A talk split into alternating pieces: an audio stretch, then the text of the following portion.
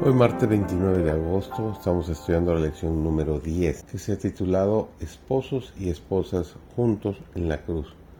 Servidor David González, nuestro título de hoy es La Iglesia como esposa de Cristo, segunda parte.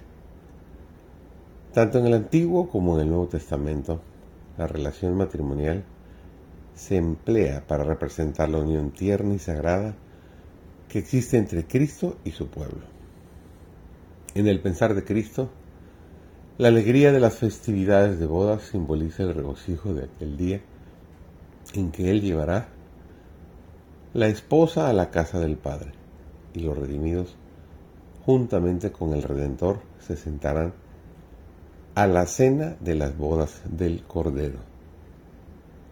Cuando la visión de las cosas celestiales fue concedida, a Juan el apóstol escribió, y oí como la voz de grandes truenos que decía, Aleluya, porque reinó el Señor nuestro Dios Todopoderoso. Gocémonos y alegrémonos y démosle gloria, porque son venidas las bodas del Cordero, y su esposa se ha aparejado. Bienaventurados los que son llamados a la cena del Cordero. Pablo rogó a los que habían conocido una vez el poder de Dios en sus vidas y volver a su primer amor de la verdad evangélica. Con argumentos irrefutables les presentó su privilegio de llegar a ser hombres y mujeres libres en Cristo, por cuya gracia expiatoria todos los que se entregan plenamente son vestidos con el manto de su justicia. Sostuvo que toda alma que quiera ser salvada debe tener una experiencia genuina y personal en las cosas de Dios. Las fervientes palabras de ruego del apóstol no fueron estériles. El Espíritu Santo obró con gran poder, y muchos cuyos pies habían sido descarriados por caminos extraños, volvieron a su primera fe en el Evangelio.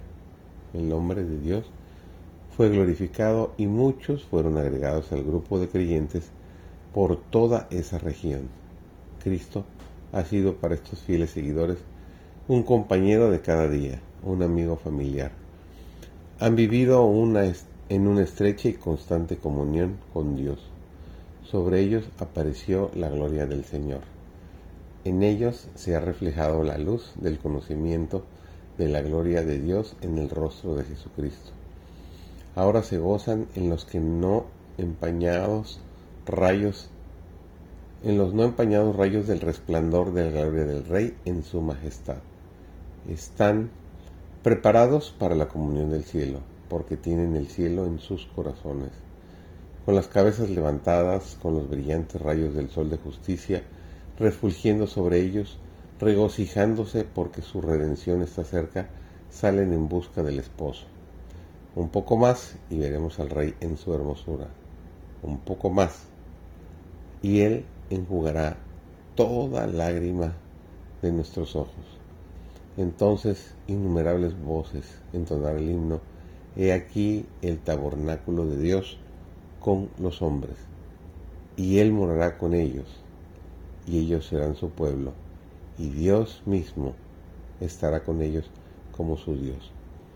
Esta promesa la encontramos en Apocalipsis 21.3 y el versículo 4 es una maravilla cuando nos dice que no habrá más llanto ni dolor. Todo ese mal desaparecerá y viviremos felices eternamente con nuestro Señor.